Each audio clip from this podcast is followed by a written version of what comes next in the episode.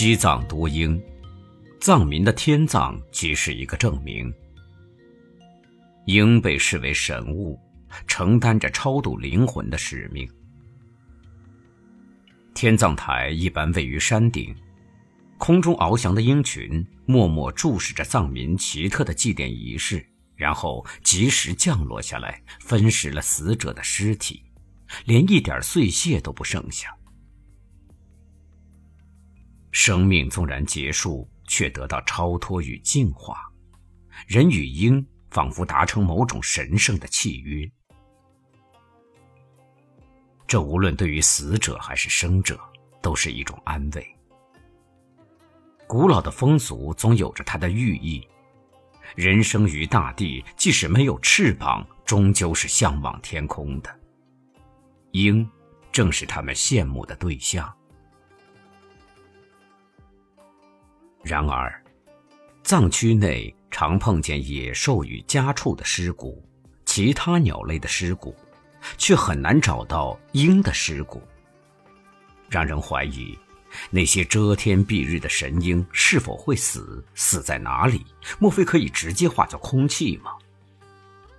即使是火，也会留下灰烬；水会留下阴痕。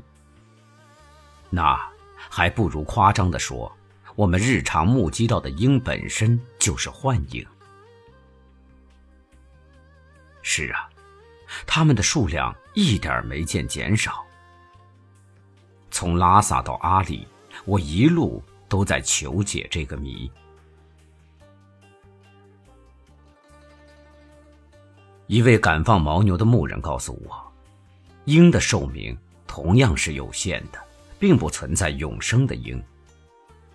当他老了，预感到死期将至，就会自觉地脱离群体，不是选择降落，而是孤独且缓慢地往高处飞，一圈又一圈地螺旋着向太空飞去，向外太空飞去，尽可能飞得更高一些，更远一些。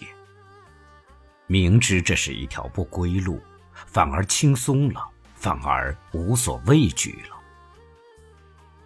他在尝试年轻时不敢尝试的事情。越来越炽烈的阳光使他体温升高，热血沸腾，并且不得不眯缝起眼睛。这也激发起体内惊人的能量，可能还包括野心。锁定目标，向那曾经高不可攀的太阳靠拢。此举是否出于鹰垂危之际的本能呢？哪怕在常人眼中，他绝对像发疯了，孤注一掷的疯狂。当然，你也可以把他背离万物而去的姿态理解为一种忧伤。他愈去愈远的背影那么单薄，他只想为自己寻找一处最安静而不受任何干扰的地方。他只想寻找一座最干净的坟墓。松涛、河流、人烟，远了；闪电、雷鸣，却近了。它有壮硕的翅膀，足以驰撑着克服大地的引力，但在这不可知的旅程中，终将耗尽最后的力气。头脑一片空白，只是飞，只是飞。直到身体被更为湍急的气流撕裂成碎片，或者像断线的风筝一样被席卷而去，彻底脱离我们的视野。这才是真正的天葬，鹰的天葬。难怪藏民的葬礼要借助于鹰呢。其实，那不过是为鹰的未来提供殉葬品。不管怎么说。鹰是唯一有可能把人的灵魂带往想象中的天堂。鹰本身才是最高形式的牺牲。它把血肉、骨骼、羽毛、腹中消化的食物乃至记忆，全部奉献给天空以及天空之外的天空，或者说，它把存在彻底的化作了虚无。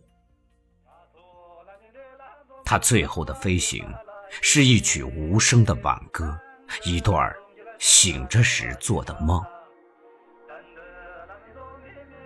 只能做这样的解释：鹰是一种精神。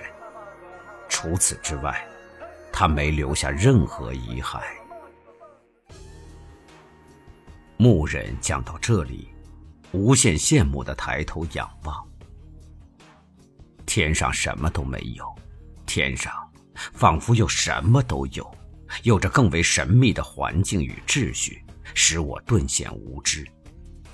除了鹰，还有谁能获得如此圣洁的归宿呢？我不仅增强了对鹰的崇拜，甚至对面前的讲述者也不无敬意。他不是普通的牧人，更是一位诗人。虽然他的描述可能只是一个神话、一段传说，我却宁愿相信那是真的。